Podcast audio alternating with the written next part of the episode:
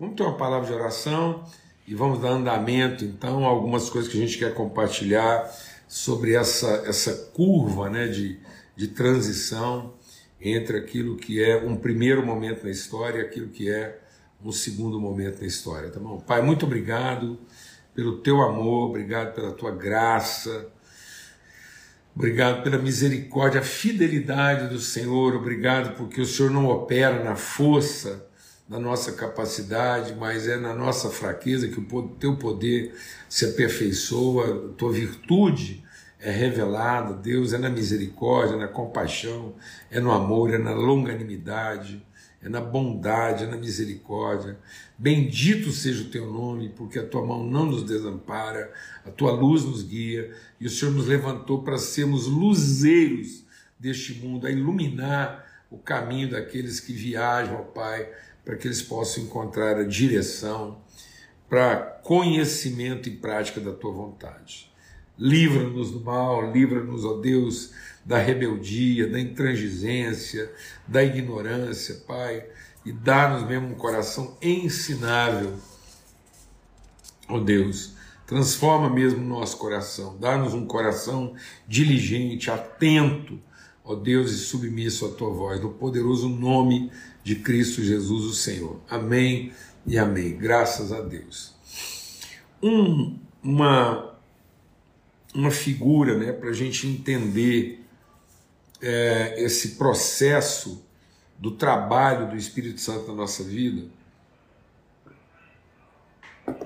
aquilo que representa Cristo como Alfa e Ômega, né? o que, que a forma como ele inicia e a forma como ele conclui os processos da nossa vida. Então eu vou ler alguns textos aqui salteados, a gente vai ler textos no Evangelho de Mateus, no Evangelho de Lucas e no Evangelho de João, compondo uma mesma história. Então a gente vai contar uma história aqui, uma história que tem teor pedagógico, e ao discernir essa história nós vamos entendendo os processos de Deus na nossa vida. Então, quando Jesus vai dar início ao ministério dele, a gente vê aqui né, no Evangelho de Mateus que diz assim, capítulo 5. Desculpa, no capítulo é, 4. Evangelho de Mateus, no capítulo 4, verso 18. Jesus andando junto ao mar da Galiléia. Então vamos entender esse caminhar de Jesus como um caminhar pedagógico, ele é o caminho. Ele... Então, o caminhar de Jesus nos ensina de onde ele quer é, nos levar, para onde ele quer nos levar, como princípio e fim, como alfa e ômega. Então, vamos aprender com Jesus no seu caminhar. Seu caminhar é escatológico, seu caminhar aponta né, para aquilo que é a vontade de Deus na perspectiva eterna e permanente. Então Jesus andando junto ao mar da Galiléia, bem no início do seu ministério lá, ele tá, foi batizado por João Batista, passou lá pelo deserto e agora ele vai dar início. E ele vai dar início chamando os seus discípulos. E aí diz aqui, no verso 18, que ele viu dois irmãos, Simão, chamado Pedro, e André, os quais lançavam as redes ao mar, porque eram pescadores. Agora vamos ver essa mesma narrativa a mesma narrativa, ver o que, que aconteceu nesse primeiro encontro e no chamamento. Como é que foi esse episódio do chamamento de Pedro e André quando Jesus os encontrou no princípio da sua caminhada na beira do Mar da Galileia. O Mar da Galileia é o ambiente onde Jesus vai fazer a sua trajetória, é onde ele vai revelar a trajetória do seu ministério rumo à cruz em em Jerusalém. E aí, aqui no capítulo é, 5 de Lucas, nós temos a narrativa do mesmo episódio que a gente começou a ler lá no capítulo 4 de Mateus, e diz assim, ó, que apertando a multidão, estava ele junto ao mar da Galiléia, viu estar barco junto à praia do lago, os pescadores, havendo descido deles, estavam lavando as redes. Entrando num dos barcos, que era o de Simão, pediu-lhe que afastasse um pouco, e assentando ensinava o barco. E quando acabou de falar, disse Simão: Faz-te ao mar e lança as redes para pescar. Simão explica que tinha pescado a noite toda, não apanhou nada, mas porque o Senhor está mandando eu lançarei as redes. E aí diz assim: E fazendo isso, colheram uma grande quantidade de peixes, de modo que as redes se rompiam. Então presta atenção. Aqui no capítulo 4 de Mateus diz assim: ó, é, junto ao mar da Galileia, viu Simão, chamado Pedro, e André, que lançavam redes. Jesus, vendo esses homens no seu, na sua vocação de lançar as redes e a frustração de não terem colhido nada, ele agora dá uma orientação. Eles lançam as redes de novo, porque eram pescadores, então eles estão lançando as redes. E a Bíblia diz que eram tantos peixes que as redes se rompiam. Aí o texto continua. Voltamos lá para Mateus.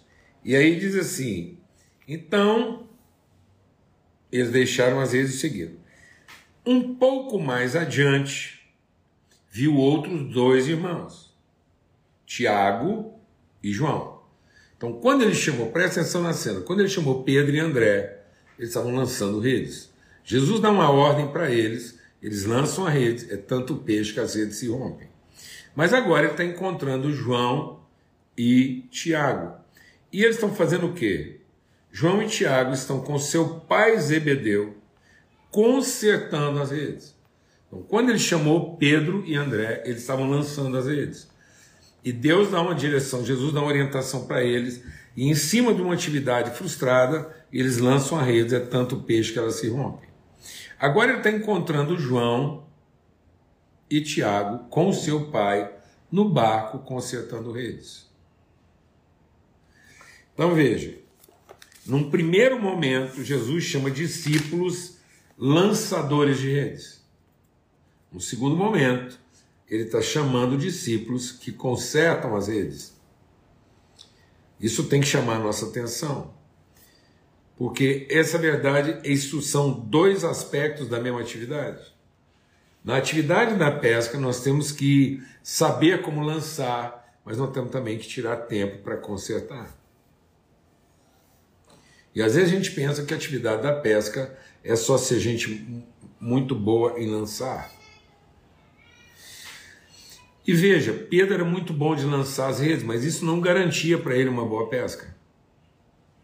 Não é suficiente você ser um bom pescador e nem um bom lançador de redes.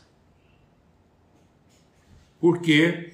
Porque pode ser que você vai gastar horas trabalhando e não vai ter resultado nenhum do seu esforço. E aí Deus entra na nossa vida e em cima de uma palavra de Deus, a gente redimensiona, a gente reorienta aquilo que é a nossa capacidade, e aí, segundo uma direção de Deus, usando a nossa capacidade de lançar redes que até então não estava funcionando como a gente esperava podia, nós vamos ter um grande resultado.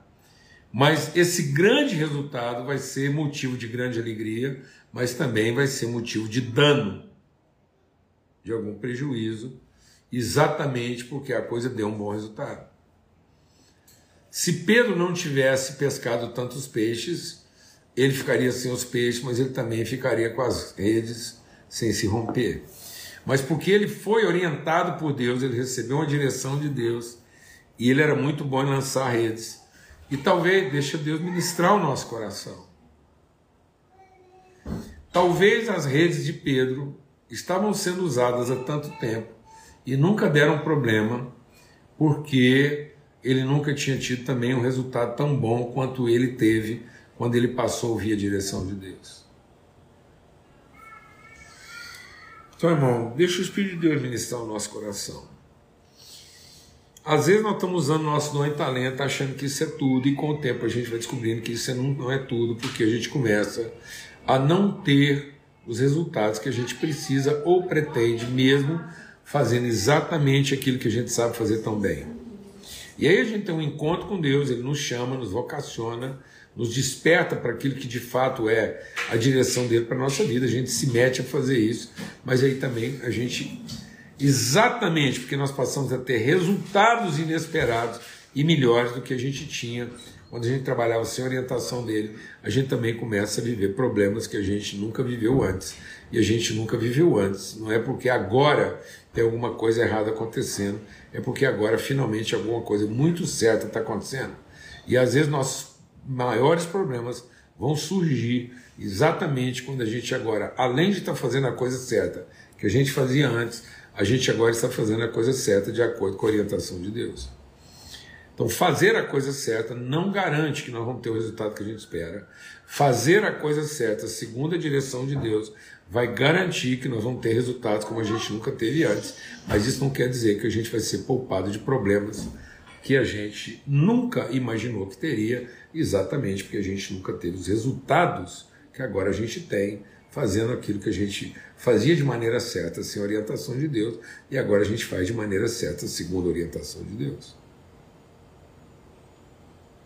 Então, finalmente, fazer a coisa certa conforme a orientação de Deus pode também revelar problemas crônicos que a gente tinha na vida e eles nunca se revelaram porque a gente estava dedicando todo o nosso tempo em fazer aquilo que a gente entendia que ia garantir o resultado que a gente pretendia. Mas Jesus caminha na história e encontra dois irmãos que, com seu pai, não só são bons lançadores de rede, porque são pescadores, mas eles tiram um tempo da vida deles para consertar as redes, para garantir que as redes funcionam bem. Então, esses homens não estão só explorando aquilo que eles sabem fazer muito bem em pegar peixes, mas eles também estão se dedicando a fazer bem feito aquilo que vai garantir que ao pegar muito peixe, eles não vão sofrer nenhum tipo de dano nem prejuízo. E aí, nós vamos lá para o Evangelho de João. No Evangelho de João, no capítulo 21, Jesus vai encontrar de novo com os seus discípulos. E agora ele está ressurreto. É um outro momento. E nesse outro momento, Jesus ressurreto vai encontrar os seus discípulos de novo à beira do mar da Galiléia. E estão todos lá no barco.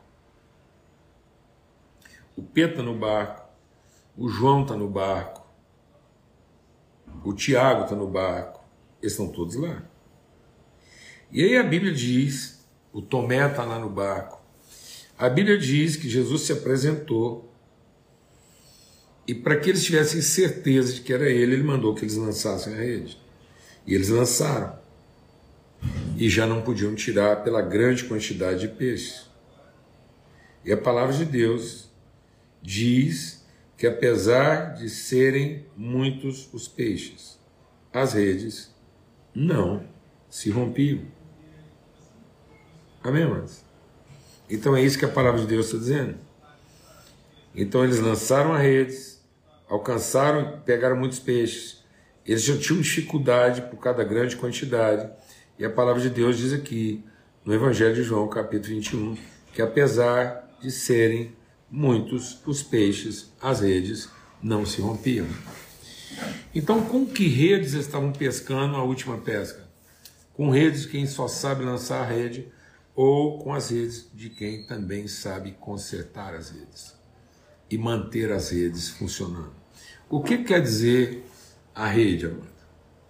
A rede é exatamente aquilo que revela a nossa relação, nossa comunhão uns com os outros. O reino de. Deixa o Espírito de Deus ministrar no nosso coração. Lá em Mateus diz que o reino de Deus não é um homem lançando uma rede. A palavra de Deus diz que o reino de Deus é como uma rede sendo lançada pelo homem. E às vezes a gente pensa e coloca toda a nossa atenção na capacidade de lançar redes mas não dedicamos tempo e atenção em manter a integridade da rede que está sendo lançada. Isso quer dizer o seguinte: que é muito comum às vezes a gente achar que o nosso trabalho vai ser terminado, vai ser concluído, se a gente se dedicar apenas àquilo que a gente sabe fazer muito bem e pensando que a eficiência do que a gente faz é que vai garantir um resultado positivo e menos danoso, e não a a eficácia daquilo que nós estamos fazendo. E não é a eficiência com que nós fazemos.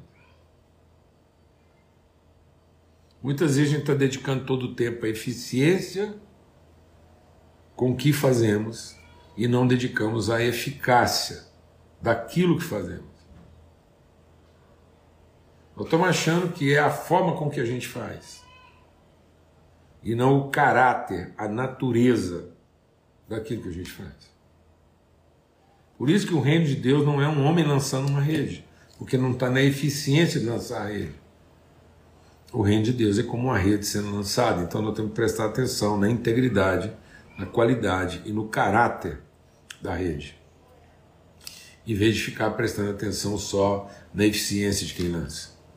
Porque enquanto a gente dedica 100% do tempo na eficiência de lançar a rede, às vezes a gente não sabe o tipo de problema que nós estamos acumulando e o tipo de dificuldade que nós vamos enfrentar. Porque apesar de fazer tudo com muita eficiência, nós não estamos tendo os resultados que de fato a gente podia ter. Mas o dia que Deus entra na nossa vida, Ele vai mexer na nossa eficiência. E aí nós vamos realmente ser eficientes naquilo que nós estamos fazendo, como a gente jamais foi. E aí nós vamos ter resultados também na nossa vida como jamais tivemos.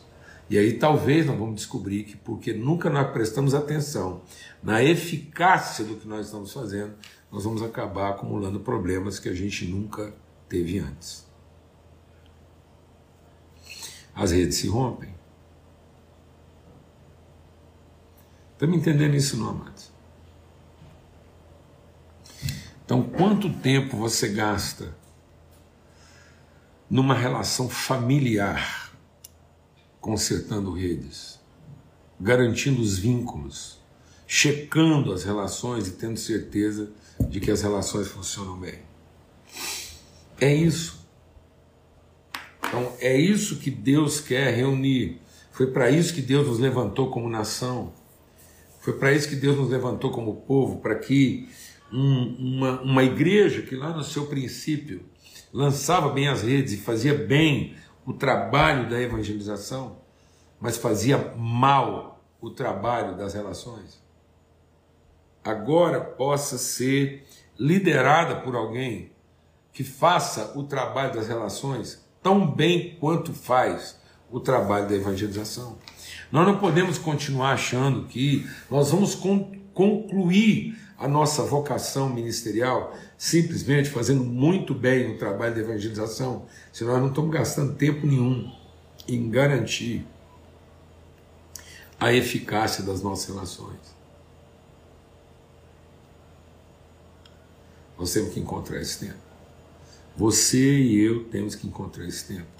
Isso tem que ser prioridade na nossa vida tem que ser parte da nossa agenda. Não invista 100% do seu tempo tentando alcançar seus objetivos e suas metas. Reserve de forma intencional uma parte significativa do seu tempo em garantir que as relações vão suportar o sucesso que você está buscando. Porque, caso contrário, todo o sucesso que você está buscando, com a bênção que Deus pode te dar, vai te causar dano e não apenas resultado positivo. Você vai colher muito, mas as suas relações vão sofrer muito. Amém. Você pode colher muitos resultados, mas as suas relações muitas vezes vão se romper, vão se desfazer, porque não aguentam a pressão de alguma coisa que está dando certo. Às vezes você ainda só não sofreu dano nas suas relações, porque o que você vem fazendo, apesar de toda a sua capacidade de competência, não estava produzindo todo o resultado que pode produzir, mas no momento em que isso começar a produzir todo o resultado que ela pode produzir, então você também vai ver problemas que você nunca imaginava que teria. Amém? Ô Vanessa, fala com o Mateus aí que ele vai arrumar uma, uma camisa dessa para você. Mateus, a Vanessa está querendo uma camisa dessa aí com o Cruzeiro na sua posição normal. O nosso aqui é invertido, viu? Aqui que a gente vê para cima é que está invertido. Esse aqui é o normal, é conforme Deus vê. Não podia perder essa chance, Vanessa. Graças a Deus. O que está na nossa bandeira não é invertido, não. A gente é que está vendo ele de forma invertida, mas a gente sempre deveria ter visto ele da forma como ele foi estampado na nossa bandeira. Tá bom? então é isso, amados. Medita sobre essa mensagem, reflete sobre isso e se pergunte: existe tempo reservado de maneira intencional, prioritária, objetiva e diligente em garantir que as relações estão bem cuidadas, de modo que elas vão suportar o êxito, o sucesso que Deus quer produzir na nossa vida. Em nome de Cristo Jesus, o Senhor. Tá bom? E a gente vai falar bastante sobre isso. Tá bem? Graças a Deus. Vamos ter uma, uma semana aí fantástica de reflexão, de aprendizado de transformação do entendimento, se Deus quiser. Então, até amanhã, se Deus quiser, às 18 horas, na viração do dia, nessa mesa preparada. Fique na paz.